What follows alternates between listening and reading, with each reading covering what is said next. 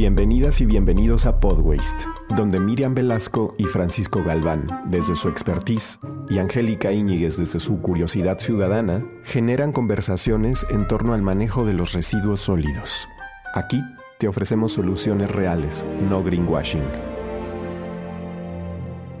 Te damos la bienvenida al primer episodio de Podwaste, el podcast de DS Latam Iswa México. Yo soy Miriam Velasco, y tengo más de 20 años de experiencia en el tema de manejo de residuos sólidos, tanto en el sector público como en el sector privado a nivel nacional y soy parte del equipo de DS Latam. Y yo soy Angélica Íñiguez, soy periodista y soy una ciudadana que no es especializada en manejo de residuos sólidos ni en sostenibilidad, pero me interesan mucho esos temas, me gusta me gustaría saber qué puedo hacer como ciudadana, sobre todo qué puedo hacer con el tema de la basura. Es importante dejar claro que hay una gran diferencia entre basura y residuos hay un experto en el tema, más que experto, alguien que vivió realmente como ese, generar cero residuos, que es Carlos Padilla Maciú, es de Michoacán y quienes trabajamos en este tema lo ubicamos perfecto.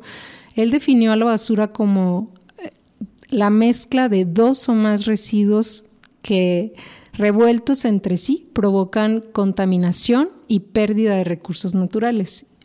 Y la diferencia entre residuos y basura es precisamente que residuos, eh, si lo definimos de acuerdo a la ley de, residuos, precisamente que más adelante vamos a hablar de eso, Residuo es un material o un producto que alguien desecha y que puede ser susceptible a ser valorizado o requiere sujetarse a, tratamiento o disposición final. Es decir, que eh, si mezclamos todos estos residuos, por ejemplo, un tetrapack con una cáscara de plátano, con eh, la popó del perro que recogí, con la bolsita y todo eso, eso se convierte en basura. Y si cada uno de estos residuos eh, lo, lo enfocamos en el lugar al que tiene que ir, pues precisamente ya no estamos construyendo basura. Sí, está, bueno, más o menos. En realidad, hay un porcentaje de residuos como el papel, el cartón, el plástico que puede ser valorizado, reciclado. Entonces por eso es tan importante que no mezclemos, porque si mezclamos, pues entonces se vuelve más difícil poder que estos residuos vuelvan a ser aprovechados. Hay otro porcentaje de residuos que también, pues sí necesitan recibir a lo mejor un tratamiento o disponerse en algún sitio. Entonces, pues es muy importante que cambiemos el chip de que dejemos de generar basura y, empecemos a hablar de residuos. Ese es el reto de, precisamente toda esta temporada de Podways. Y que también sea algo que no, sea, no solamente sea en la mente, sino que verdaderamente empezamos a tomar acción de las cosas. Claro, porque lo que pensamos nos lleva a tomar ciertas acciones, ¿no? Si pensamos en basura, pues obviamente vamos a generar basura. Si pensamos en residuos, pues, ah, ya vamos a tener una conciencia como de, separar, de reutilizar e incluso de rechazar ciertas, eh, ciertos materiales que no van a tener como un uso prolongado, ¿no? Por supuesto, es la intención de, de esta temporada, o sea, empezar a cambiar eh, las acciones que tenemos como ciudadanos comunes a tratar de participar en el manejo adecuado de los residuos y también quizás a, tratar de dejar de generarlos, porque mucho tiene que ver con nuestros patrones de, de consumo. Y para comenzar, vamos a presentar a nuestros dos invitados de hoy. ¿Qué te parece? De acuerdo, Angélica. Vamos a presentar a Claudia Hernández, que es maestra en Ingeniería Ambiental por la División de Estudios de Posgrado de la Facultad de Ingeniería de la UNAM. Cuenta con más de 28 años de experiencia en temas ambientales con tratamiento de aguas, gestión integral, residuos sólidos, educación ambiental y se ha desempeñado como consultora independiente, autora de varias publicaciones del sector residuos sólidos y en los últimos 13 años como asesora de la cooperación técnica alemana GIZ en México, en proyectos relacionados con gestión de residuos sólidos, gestión ambiental urbana, calidad del aire y biodiversidad. Y Rodrigo Atilano Carci es diseñador industrial por la Universidad Autónoma Metropolitana, tiene estudios de maestría en gestión de la información de la Universidad de La Habana, Cuba. Está por concluir el doctorado en Ecología y Gestión Ambiental en el Centro Universitario Bonpland y Humboldt. Fue director de Gestión Integral de Residuos en la Semarnat y director general de Servicios Urbanos del Gobierno del Distrito Federal. Actualmente es el CEO de la empresa Provechosa, dedicada al estudio y elaboración de proyectos y operaciones en materia de residuos sólidos. Es miembro de ISWA y de DS Latam ISWA México. Bienvenidos. Sí, bienvenidos, dos autoridades en el tema. Muchas gracias, Miriam. Buenos días, Angélica. Gracias. Saludos, Claudio. Gracias, igualmente. Quisiera, Rodrigo, que nos platicaras un poco acerca de ¿Cuál es la situación actual de los residuos en México? Bueno, pues la verdad es que quisiera compartir con ustedes un montón de información. Trataré de ser lo más breve posible porque el panorama no es precisamente el mejor, a mi juicio.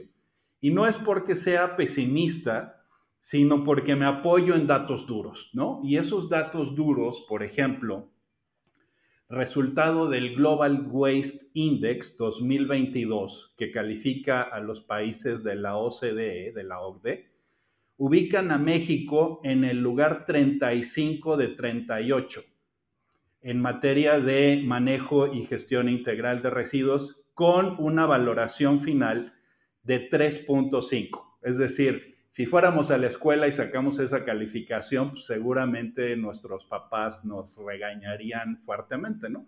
Para tener un poco en contexto, el primer lugar de estos países es Corea del Sur con 100, es decir, sacó 10 de calificación, y el último lugar, 38, es Turquía con 0. Entonces, pues estar en el lugar 35 de 38 me parece que no es un, un escenario muy positivo. Eh, un poco para explicar esto, me referiría a, los, a la generación de residuos sólidos en el mundo. En el planeta se generan a la fecha 2.200 millones de toneladas de residuos sólidos urbanos. Esto es una cantidad altísima, pero todavía el Banco Mundial en su previsión hacia el 2050 estima que va a haber un incremento del 70% en la generación de residuos. Es decir, vamos a alcanzar los 3.400 millones de toneladas hacia el 2050. Esto es, eh, pues por decirlo menos grave, porque responde pues a nuestras prácticas y hábitos de consumo, que si no se modifican, pues es, digamos, el precursor de esta cantidad enorme de residuos, ¿no? Luego, de esa bolsa de residuos, ¿qué está haciendo el mundo? ¿Cómo los trata? ¿Dónde los lleva? ¿Cómo los maneja? Y la radiografía en promedio en general en el mundo señala que 37% de esas 2.200 millones de toneladas anuales que se generan, el 37% va a un relleno sanitario o a un sitio de disposición final controlado el 33% va a tiraderos a cielo abierto, es decir, a lugares donde no debería de estar la basura y solo el 19% es sometido a un proceso de tratamiento, reciclaje, composteo, etcétera, mientras que un 11% es sometido a procesos de termovalorización para aprovechamiento energético. En suma, si tendría que expresar qué estamos haciendo bien y qué estamos haciendo mal, pues la suma de 37 más 33, que es 70, quiere decir que el 70% de nuestras prácticas son de regulares a malas y solo estamos haciendo medianamente bien el 30% del manejo de la basura. Pasando a México, México genera 120.128 toneladas diarias de residuos. Esto es casi 44 millones de toneladas al año. La, basura de México es el 2% de la basura del mundo en ese, en ese contexto, ¿no? Y la generación per cápita es de casi un kilo, son 953 gramos eh, que cada mexicano genera de residuos sólidos urbanos, ¿no?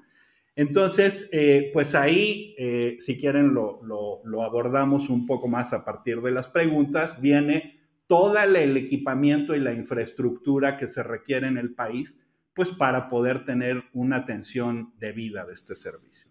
Oye, Rodrigo, mencionabas em, los hábitos de consumo de todos nosotros, los que estamos aquí primero y quienes nos escuchan y todas las personas, pero ¿qué pasa también con las industrias? ¿Qué pasa con la mercadotecnia? O sea, es, es una, es, es un círculo, es un todo, es una cultura, ¿no?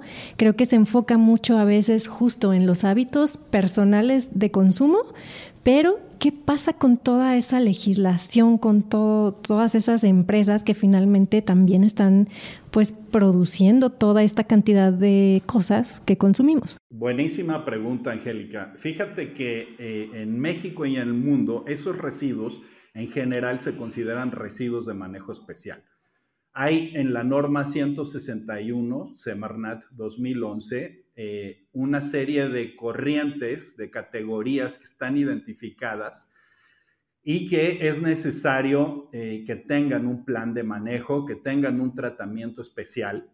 Y eh, el dato más impresionante es que tanto a nivel mundial como en México es mucha más cantidad de residuos generada como RME en esos sectores industriales, comerciales, etcétera, porque, eh, por ejemplo, si recuerdan de las 2.200 eh, millones de toneladas que les comentaba, de residuos de manejo especial se generan 7.000 millones de toneladas en el mundo, ¿no? Y en, el México, en México se estima que la cantidad de eh, RME duplique a la cantidad de residuos sólidos urbanos. Es decir, haya aproximadamente 90 millones de toneladas de residuos de manejo especial que pueden ser tan distintos como residuos de la construcción, excretas pecuarias, eh, de aeropuertos y centrales de camiones, eh, de lodos de plantas de tratamiento de aguas residuales, de centros comerciales, industriales, por supuesto, pero algo muy importante que señala el marco legal es que dice que todo aquel que genera más de 10 toneladas anuales de residuos inmediatamente pasa a la categoría de RME. Y para eso hay algo que sí o sí tiene que pasar en este país, aplicar el principio de responsabilidad extendida del productor. Si no entendemos que el tema de los residuos se tiene que resolver entre todos, entre consumidores, productores, sector público y privado, pues nos alejamos cada vez más de poder tener una solución al respecto. En los próximos episodios vamos a ir desglosando todo este tema para poder diferenciar entre los tipos de residuos que, existen ahorita. Ya se, ya se mencionaron dos tipos de residuos que son los residuos sólidos urbanos, que así lo menciona la legislación, que son los que generamos prácticamente cualquier ciudadano común en las casas habitación. Tienen esas características como algunos de los ejemplos que vimos ahorita, el papel, el cartón, los empaques, los restos de comida. Y los residuos de manejo especial, que soya, ya son como más residuos asociados a, a una actividad productiva, como mencionó Rodrigo Atilano. Entonces, eh, no vamos a profundizar un poquito sobre eso. Es, en general, la temporada de Podwaste va más enfocada a los residuos sólidos urbanos, eh, que es como un tema eh, muy importante y que cuya responsabilidad del manejo la tienen principalmente los municipios, pero bueno, va, no vamos a detallar un poquito. Ahorita la intención es como un, poco conocer cuál es la problemática en nuestro país. Bueno, ya también en Atilano nos estuvo eh, compartiendo mucho sobre el, números a nivel mundial y creo que también lo vamos a platicar con Claudia, pero, pero bueno, ¿qué te parece si seguimos eh, preguntándole un poco a Rodrigo sobre la situación en el país? Bueno, ya nos habló de, de cuánto se genera de, todo el problema eh, que se tiene, pero un poco más ahora sí, hablando no solamente de, la generación eh, per cápita por, habitante, sino eh, Atilano, quisiera que nos compartieras un poco acerca de cómo es, cómo es el manejo. O sea, ya nos dijiste que estamos reprobados en, el tema. que estamos en de los últimos lugares, lo cual pues no es alentador, Pero entonces, ¿por qué estamos en esos últimos lugares? Eh, mira, yo, yo pienso lo siguiente, eh, ¿por qué sacamos 3.5 de calificación? Justamente porque no aprovechamos los residuos. Es decir, eh, si, si pensamos, estamos instalados en la comodidad de que como todo va en el mejor de los escenarios a un relleno sanitario, se acabó mi problema, pues eso es lo que me va a equivaler a un 3.5% de calificación. Los residuos tienen un alto potencial de ser aprovechados si pensamos que casi el 50% o incluso más de la fracción orgánica puede ser sometida a distintos tipos de tratamientos, sea a través de composta, de biodigestión, de biomasas, etcétera. Tratamientos y tecnologías existen. El tema es que no lo estamos haciendo. El otro 50%, que son eh, residuos inorgánicos, hasta un 30% aproximadamente tiene potencial reciclable. Y solo un 20% aproximadamente serían residuos que por su composición y características no es tan fácil que tengan un nicho de mercado. Entonces, si hacemos cuentas, digamos, a grandes rasgos, entre el 70 y el 80% de los residuos podrían ser aprovechados. Si México lo hiciera, pues no tendría 3.5 3.5 de calificación, pero me quiero concentrar en eso. Para que eso sea posible, tiene que haber una serie de instalaciones, equipos e infraestructura que actualmente no los tenemos. Les voy a dar datos muy puntuales. En el país hay poco más de 16 mil camiones recolectores de basura. Ahí no estamos tan mal, estamos a un 97% de lo que realmente necesitaríamos. El tema no es tanto eso, sino es la cobertura que tienen esos camiones. De las 120 mil toneladas, solo se recogen 100 mil. Es decir, tenemos en números gruesos un diferencial de 20 mil toneladas que no se recogen y que no sabemos dónde están. Normalmente la gente las quema, las deja en laderas, eh, al lado de, en barrancas, en lechos de río, etc. Y eso genera un problema ambiental. De, después de que la recolección sucede, normalmente tendrían que ir a una estación de transferencia. En el país existen únicamente 102 estaciones de transferencia.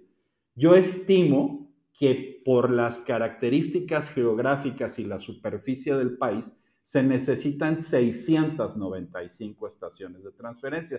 Es decir, nos queda un camino de 593 que tienen que ser construidas e instaladas a nivel nacional. En cuanto a plantas de selección, que es donde ocurre este, este, esta selección, clasificación, tratamiento de residuos, únicamente hay 46 en el país y necesitamos 240. Es decir, tenemos que construir 194 plantas adicionales. Pero ese no es el peor de los escenarios. El peor de los escenarios es que tenemos 2.227 sitios de disposición final esa cantidad excede casi en 600% lo que realmente necesitaríamos. Este país no necesita más de 400 rellenos sanitarios, no más.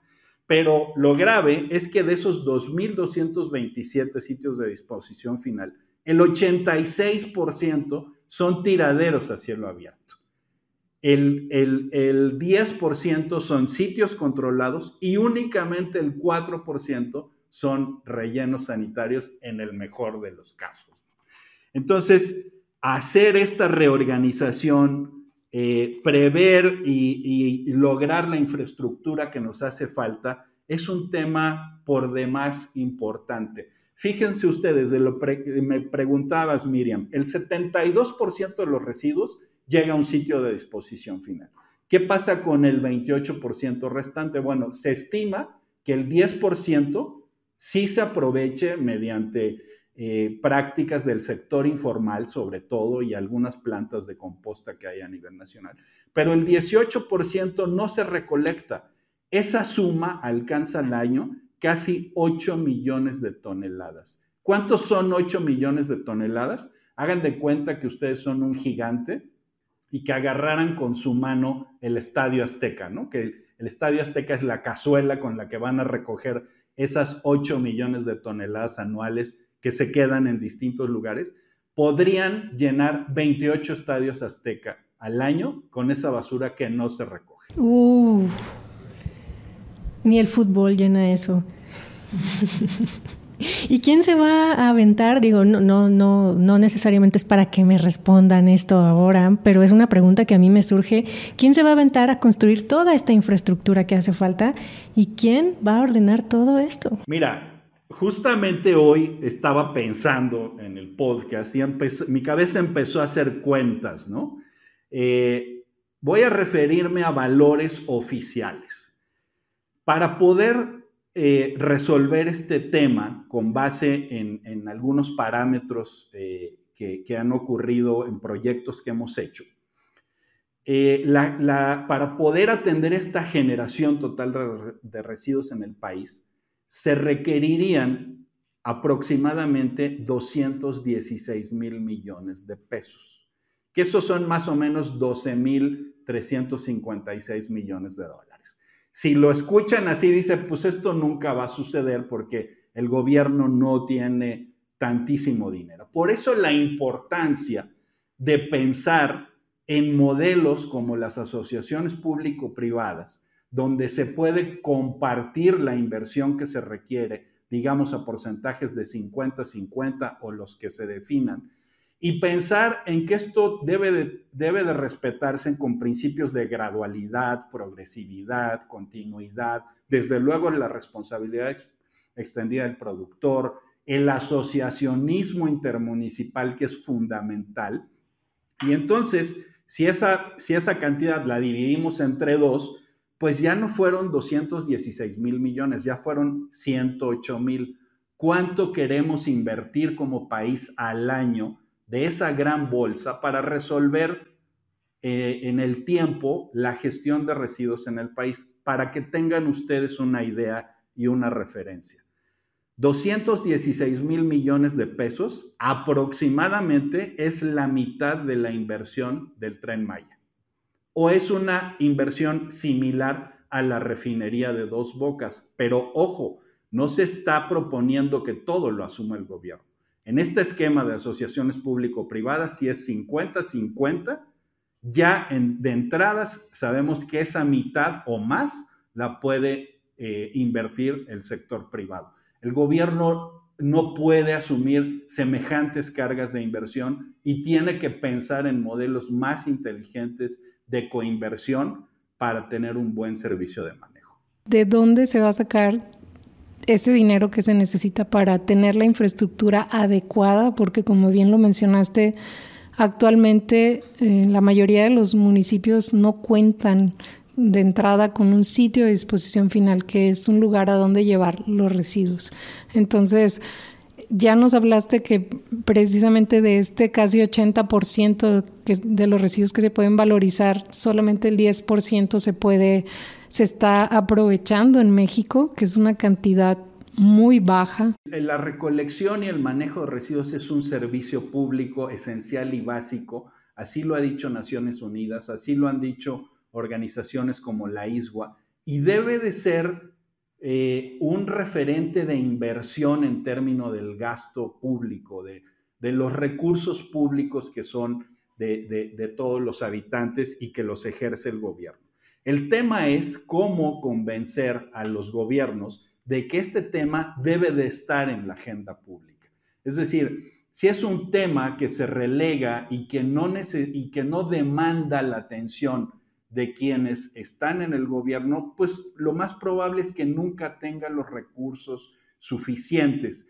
Pero eh, todos sabemos, los que nos dedicamos a este tema, que es mucho más costoso pagar después las consecuencias de la inacción que invertir los recursos oportunamente. Es decir, ¿qué impacto económico tiene? Bueno, pues también lo ha expresado Naciones Unidas. La crisis ambiental se manifiesta en tres escenarios, ¿no? la crisis ambiental por contaminación, en donde están directamente involucrados los residuos sólidos, la crisis ambiental por pérdida de biodiversidad y la crisis ambiental por eh, cambio climático. Los residuos están involucrados con esos tres tipos de crisis que ha manifestado Naciones Unidas. Entonces, tenemos que cambiar nuestra mentalidad hacia modelos mucho más inteligentes que se basan en la economía circular porque justamente las buenas prácticas en materia de residuos tienen vínculos directos con todos y cada uno de los objetivos del desarrollo sostenible.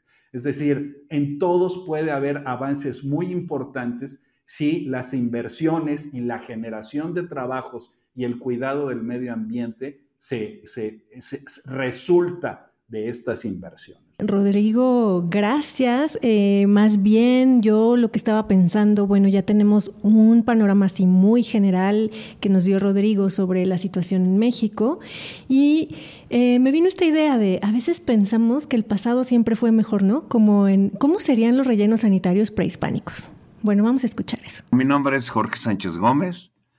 Eh, soy ingeniero civil por el Politécnico y maestro en ingeniería sanitaria por la UNAM eh, pues llevo, yo creo que ya casi unos 40 años eh, en la gestión de los residuos sólidos, tanto en México como en América Latina, eh, especialmente pues en lo que son los temas de capacitación, proyectos de ingeniería, saneamiento de tiraderos, operación de rellenos, en fin, prácticamente todos los diferentes segmentos del manejo de los residuos. Bien, pues el, el manejo de la basura siempre ha sido un problema, exceptuando el tiempo de nuestros pueblos prehispánicos, donde su cosmogonía eh, implicaba pues un, prácticamente un equilibrio perfecto entre el hombre, el cosmos y la naturaleza al considerar a sus deidades, a los elementos naturales como deidades. Entonces había un respeto supremo eh, para no afectarlos y por eso es que, prácticamente el concepto de basura no existía, porque pues todo lo aprovechaban. Los residuos orgánicos los usaban como alimento de sus animales y los residuos, digamos, combustibles los usaban para eh, iluminar, quemar la basura, los residuos, digamos, iluminar las ciudades eh, por las noches en grandes braseros que estaban al final de las escalinatas de las pirámides. Y los cronistas de aquel tiempo eh, decían que esa sofisticación de iluminar las ciudades por la noche, ni siquiera en las ciudades más desarrolladas de Europa se daban. Pues este equilibrio se rompe cuando viene el mestizaje y, empezamos a tener los mismos problemas que ahora tenemos. La basura se depositaba eh, en las calles, con todos los problemas que esto implica. Imagínense fauna nociva, roedores, malos olores, miasmas. Con el tiempo, eh, en la colonia todo fue así. Después, eh, en el México independiente, las cosas se, pusieron peor, porque evidentemente fue un periodo de guerras intestinas, de la invasión de los Estados Unidos. Em, yo creo que aquí es donde nace la pepena, porque había tal pobreza en esos tiempos que mm, la gente buscaba que, eh, digamos, eh, con qué alimentarse en los basureros que estaban, pues digamos, en cualquier lado. Después, pues viene ya eh, lo, que, lo que fue la revolución. La revolución, pues la situación se hizo más grave porque las ciudades eran más grandes y los servicios se interrumpieron. Imagínense no tener servicio de recolección. Sí, sí, en una semana es una crisis entonces en un mes, un año. Entonces esto eh, generó que la basura se depositara en cualquier lado. Y cualquier lado era en las esquinas, en las calles, en los lotes baldíos, en las barrancas. Cuando viene al término de la revolución, el tiempo de la, vamos a llamarle a la postrevolución, pues empiezan a darse los primeros pasos, empiezan a darse los primeros reglamentos, eh, los primeros esquemas, pero siempre, siempre a mí me parece yendo detrás del problema. Y la situación ha llegado a tal que en la actualidad seguimos este, prácticamente con los mismos esquemas. O sea, la situación ha cambiado. los carretones de basura se cambiaron por vehículos motorizados. Eh, los vertederos, si bien es cierto que en algunos casos hablamos ya de rellenos sanitarios, sin embargo los rellenos sanitarios no operan como deben operar. ¿Por qué? La razón para mí es que la improvisación campea por todo el territorio nacional. La improvisación ha sustituido a la ingeniería. Y yo pienso que este es el principal reto. La ingeniería debe ser el agente de cambio para que podamos enfrentar el manejo de la basura con una visión más amplia, con estrategias y sobre todo desde su origen. Eh, recuerden que los problemas se resuelven a partir de sus causas. Y aquí es donde nosotros debemos de empezar a, trabajar. Pues bueno, vamos a continuar entonces con Claudia para que nos hable un poquito acerca del contexto internacional y, bueno, también como ella colabora con la Agencia de Cooperación Alemana y que es la GIZ, pero también ha trabajado, como ya lo dije en su, en su reseña curricular, pues tiene muchos años trabajando a nivel nacional, prácticamente yo creo que con todas las entidades federativas. Entonces nos interesa que Claudia nos comparta toda esta experiencia de muchos años trabajando en la gestión de residuos en México, como ya bien lo, lo dije, es autora de, de varias publicaciones que, que, han sido de gran utilidad para, para todas las personas que nos dedicamos a este tema, principalmente a las del sector gobierno. Entonces, Claudia, quisiera que nos compartieras cuál ha sido tu experiencia trabajando en este tema de residuos. Hola Miriam, hola Angélica. Y gracias Rodrigo por toda esa introducción previa y que siempre nos dejará pensando en qué hemos hecho, porque estamos hasta aquí. Eh, como dices Miriam, realmente eh, todo este camino de México no ha sido fácil. Comencé trabajando y colaborando de manera más o menos cercana con la cooperación técnica alemana GIZ en México desde finales de los 90, desde el 98. Realmente desde allí fue empezarse a dar cuenta de lo que estaba pasando a nivel nacional. En ese entonces, en los 90, hubo un boom en México de querer hacer algo diferente, de querer dejar atrás esos sitios de disposición final y empezar a avanzar a rellenos sanitarios, de empezar a hacer las cosas eh, en lugar de manera individual por los municipios, hacerlas de manera ya empezaba eso de asociación intermunicipales para aprovechar estas infraestructuras que nos hablaba Rodrigo, ¿no? Son muy caras, pero que se pueden compartir entre varios. Desde finales de los 90 venía la inquietud de México en ese sentido y empezó a trabajar precisamente con Banco Mundial, Banco Interamericano de Desarrollo, varias de las cooperaciones, estuvo la japonesa y empezaron a tocar la puerta con los alemanes. Quien trajo a los alemanes a México no fue el gobierno federal, fue el Estado de México, porque ya no sabía qué hacer con los sitios de disposición final. En ese momento se tenían más tiraderos que municipios. Y la idea era, ¿qué hacemos? ¿Por dónde le llegamos? ¿Cómo trabajamos? Y a partir de allí precisamente fue empezar a ver qué oportunidades había de impulsar algo. Si ustedes saben, y por los números que nos dio actualizados Rodrigo, ningún presupuesto va a ser suficiente, ni del gobierno, ni tampoco de lo que mande Europa, Alemania o cualquier otro país. Siempre va a hacer falta. Más, más y más. Pero la otra parte, una parte de la ecuación que tiene que ver con este mundo de los residuos es la parte social. Como decías, sector informal, como decíamos, sector privado, gobierno, pero también otra parte muy importante somos ustedes y nosotros, la sociedad. ¿Y cómo nos involucramos en todo esto? Y fue ahí donde se empezó a ver por parte, en este caso, de la cooperación internacional, el que teníamos que impactar precisamente a ese ser humano para que entendiera que basura no es igual a residuos, que necesitamos cambiar el chip que las acciones pueden ser diferentes en dos sentidos. En la persona de a pie, de la calle, pero también en aquellos responsables de los servicios públicos. Qué interesante, la verdad, porque precisamente a mí me tocó iniciar en el tema como en, en el 2000, ¿no? Y que fue cuando conocí a la, a la cooperación alemana.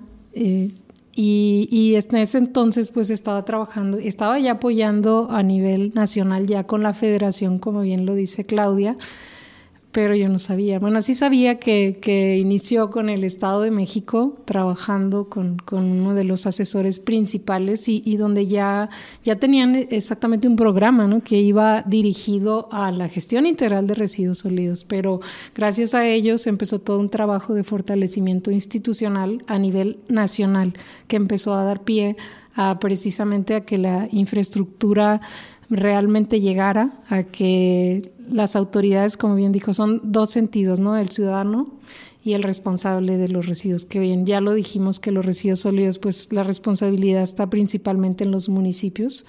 Y, y que bueno, como ya lo comentaba Rodrigo, pues es un tema financiero muy importante, pero a, a veces no hay interés, no es un tema que de votos, ¿no? Pero no hay interés, pero también a mí me tocó trabajar con municipios y no necesariamente, y creo que Claudia nos, también nos podrá compartir algo de eso, a veces sí tienen interés, pero el recurso que tienen, más bien no tienen recurso para el tema de residuos. es como el último. Los municipios decían, primero necesito resolver los problemas de agua, de luz y de todo, y al final, si me alcanza, entonces veo ese tema. Pero ya vimos que sí se requiere eh, una inversión importante, pero también ya estamos viendo, ya lo volvió a tocar eh, Claudia, que desde entonces ya estaba el tema de las asociaciones intermunicipales y es algo que, bueno, ahí quisiera que nos platicaras un poquito más. Ha sido que nos subimos realmente a la montaña rusa. Empezamos a subir precisamente impulsados por toda esta necesidad que había de transitar precisamente de, de un desorden a ordenar a capacitar, a formar gente, civiles y servidores públicos, para que empezáramos a cambiar el chip con respecto a los residuos.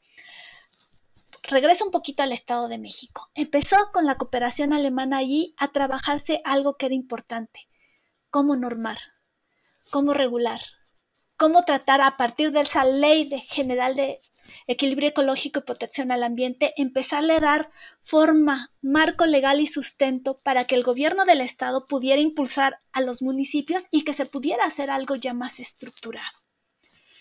A partir de ahí fue precisamente cuando la federación empezó a voltear y dijo, ¿qué están haciendo aquellos?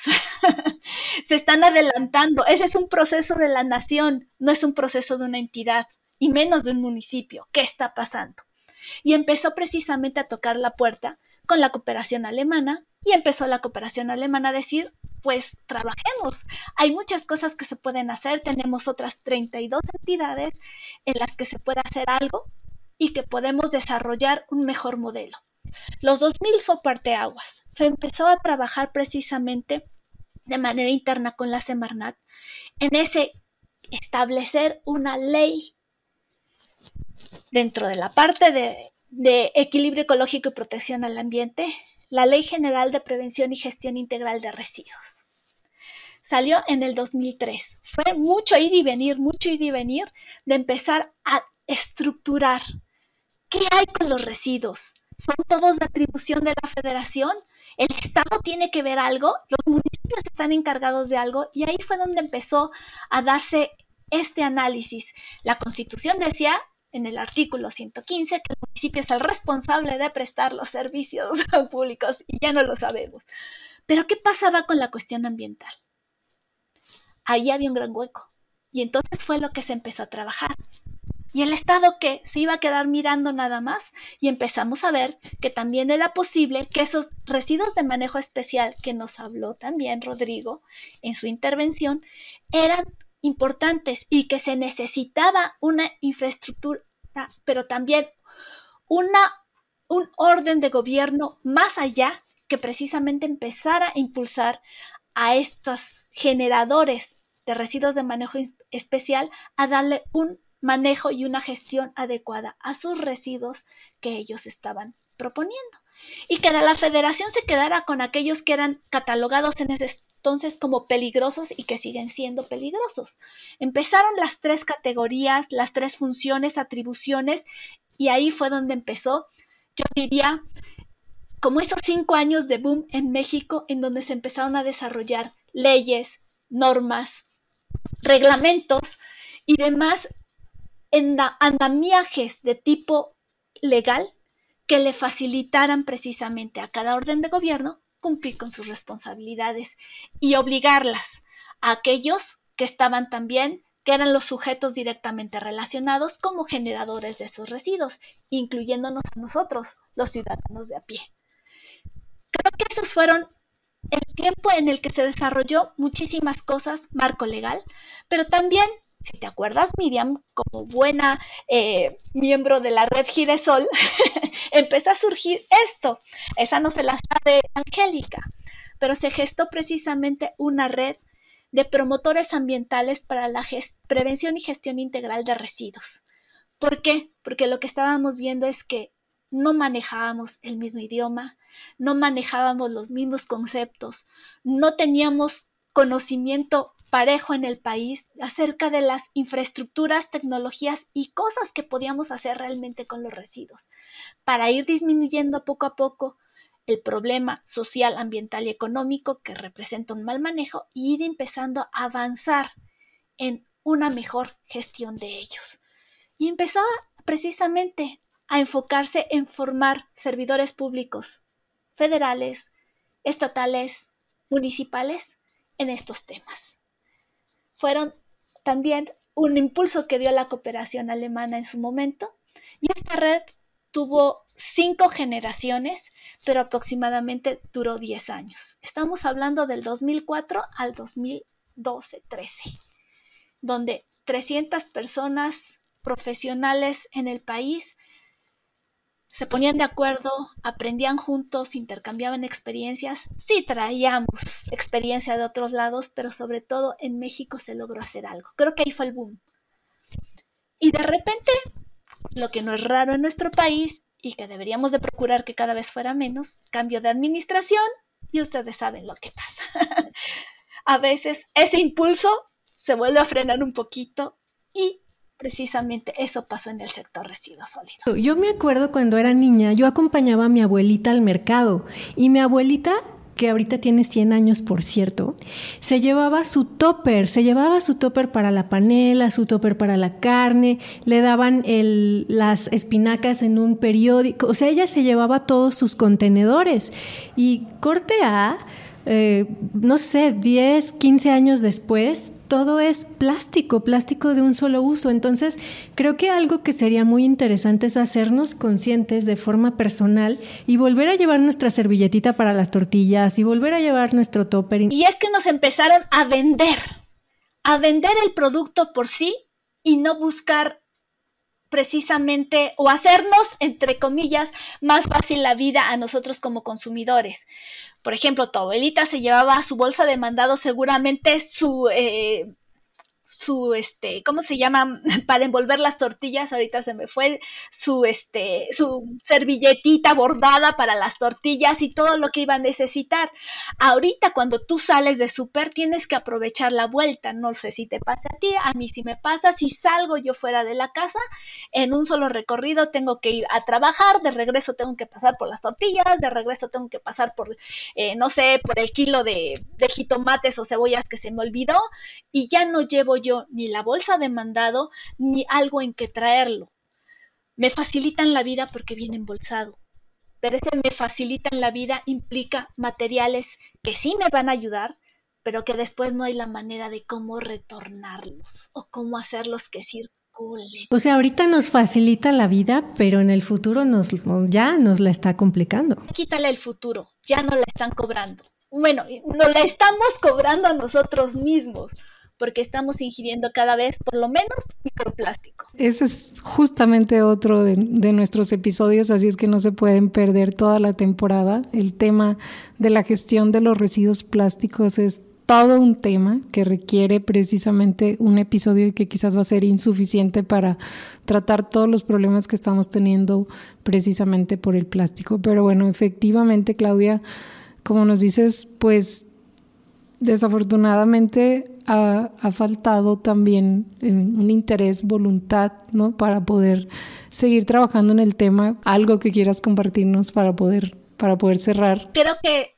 mucho tiene que ver precisamente estos cambios y esta evolución del consumidor y del productor de materiales que a final de cuentas se convierten en residuos, no es por mala onda, no es por voy a fastidiar al ambiente y a los seres humanos, no. Ha sido todo o por facilitar la vida, pero también por cuestiones de salud y de higiene. Recordemos esa pandemia que pasamos de COVID-19, que está estrechamente relacionada también con un aumento de la generación de residuos. ¿Por qué? Porque teníamos que hacer algo para cuestiones de salud pero que ahora tenemos que hacer algo para revertir eso y para entender más los procesos. Creo que ahí tenemos que, invertirle mucho otra vez, sí a infraestructura, sí a facilitar y a estructurar otro tipo de, de sistemas no lineales, sino más circulares, más integrales, más sustentables, pero no dejar fuera precisamente ese factor importantísimo al ser humano porque si no lo involucramos, si no lo concientizamos, si no lo sensibilizamos, no le damos las herramientas, vamos a seguir así. Y creo que en México esa es una de las cosas que tenemos que impulsar todavía, sea a través de la cooperación, sea a través de la academia, sea a través de donde sea, pero tenemos que hacerlo. Esa ese volverle a dar herramientas al ser humano. Muchas gracias. Claudia, muchas gracias Rodrigo por habernos acompañado en este primer episodio de Pod Waste. Eh, creo que tenemos ahora un panorama general y nos damos cuenta de la complejidad que implica, de que cada uno de, las, de los conceptos de los que hablaron eh, da para un episodio, por lo menos para un episodio completo. Y bueno, pues aquí tengan paciencia, aquí estaremos hablando de todos estos temas. Les agradecemos mucho a ambos. Oye Miriam, y pues lo que a mí me queda de este episodio, así clarísimo, es que ya no le voy a decir basura. Tenemos que, como lo dije al inicio, cambiar el chip y empezar a, cambiar también la cultura del manejo de los residuos desde no solamente eh, la generación, sino la prevención. Es decir, ya vimos que, que muchos de estos residuos se generan por nuestros patrones de consumo como el, el, consumo de plásticos de un solo uso. O sea, desde ahí, los desechables son básicamente para que es, es comodidad pura, o sea, realmente no se necesitan, no podemos, no tengo ganas de lavar los platos, entonces compro materiales porque voy a tener una fiesta, porque todo es desechable. Te compras un agua fresca en la Michoacana y es. es. ya un super vasote de unicel que te duró 10 minutos en lo que te tomaste el agua y ya. Exacto. Y va a durar no sé, tres mil años, no sé cuántos. La vida útil son cinco, diez minutos máximo, entonces hay que reflexionar sobre eso. Y es una forma de vida, es preguntarnos cómo estamos viviendo, cuál es nuestro sentido de vida en este momento, ¿no? Por supuesto, preocuparnos un poco más por todo lo que está generando ahora los plásticos, la quema es genera sustancias tóxicas. Exacto. Entonces hay que reflexionarlo, vamos a ir platicando, no se pierdan los siguientes episodios porque vamos a ir, como les dije, desmenuzando todos estos temas de los cuales hemos estado hablando, tanto de la gestión como de la parte de que nos enfatizaba Claudia, ¿no? Los responsables, somos generadores o ciudadano común, empresas, y responsables o autoridades del manejo, ¿no? Y, el sector privado que necesitamos que se incorpore más también a la gestión de los residuos para que la, esas, esos millones que se necesitan para tener la infraestructura adecuada en México, pues salgan de algún lado. Así es. Pues muchas gracias por escucharnos, gracias que nos escuchaste en Pod Waste. Eh, antes de irnos y cerrar, vamos a escuchar también a Francisco Galván. Hola a todos y todas, eh, mi nombre es Francisco Galván, soy el presidente de DS Latam. Eh, con el tema de hoy quisiera hacer un par de reflexiones. Una de ellas eh, tiene que ver con el comentario de Rodrigo, eh, que, bien señalaba que México se encuentra en el ranking 35 de los países que tienen eh, una mala o pésima gestión en el tema de los residuos. Y bueno, creo que teniendo esta situación en México es importante vislumbrar que requerimos una política pública más eficiente, requerimos eh, inversión público-privada y reglas más claras para poder marcar el rumbo que requiere este país hacia una buena gestión que nos permita un buen vivir a todos. y que podamos transitar de estos esquemas de manejo de residuos eh, de forma lineal hacia un esquema de circularidad que nos llevará tiempo, pero debemos de definir claramente hacia dónde queremos ir a través de una política pública clara, donde los tres órdenes de gobierno, tanto el federal, el estatal como los gobiernos municipales, sepan hacia dónde vamos y donde el sector privado tenga una participación importante. Esto es un tema que tenemos que resolver todos, sector público, sector privado y sociedad. Es un tema que nos atañe a todos, es un tema que tenemos que trabajar bajo un lineamiento que nos lleve a ser un país con una muy buena gestión integral de residuos. Y segunda, desmitificar el tema de que la basura es un gran negocio. Todo el mundo piensa, hay un pensamiento simplista de que solamente saco mi basura o separo la lata, el cartón y yo ya cumplí. Esto va más allá, esto va eh, con un tema muy importante, es ¿Cuál es el papel de las autoridades? El papel de la autoridad es establecer políticas públicas claras, precisas y que estén orientadas al buen manejo y a, mejorar la calidad de vida de la población. La gente hace su parte cotidianamente, pero falta que la autoridad tenga mayor claridad. ¿sí? Entonces, pensar que la basura genera tanto dinero como se ha especulado desde hace años en México eh, no, está, no es verdaderamente. Todo esto tiene que ver con un tema de lógica. Eh, la gestión de los residuos genera recursos, genera oportunidades, si solo si tenemos una política pública, si solo si tenemos los recursos suficientes, si solo si se establecen las reglas claras de participación del sector público y privado con un rumbo para el aprovechamiento de los residuos y con un tema fundamental del que no queremos hablar ni ciudadanos ni autoridades, el pago hay que pagar por el servicio de manejo de residuos. Los recursos públicos no son suficientes para poder eh, invertir en infraestructura. Rodrigo también comentaba sobre el tema de la escasez de infraestructura para el buen manejo de residuos. Esto tiene que ver con esta corresponsabilidad en el pago de los servicios. Es el único tema, es el único servicio público en México que no se paga. Si no tenemos el suficiente recurso y nos hacemos corresponsables sociedad, gobierno y empresas, pues no tendremos un rumbo claro. Así es que yo los invito a que consideremos dentro de la política pública nacional el cobro del servicio y que toquemos verdaderamente el tema lo recibimos como una política pública para el buen vivir de este país. Tu contribución en el manejo de tus residuos nunca es pequeña. Síguenos en Instagram como DS Latinoamericana y visita nuestra página web dslatinoamericana.org. Y ten en cuenta que el mejor residuo es el que no se genera. Podwaste es una producción de Podcastera MX para DS Latam, Iswa México y la cooperación técnica alemana GIZ en México.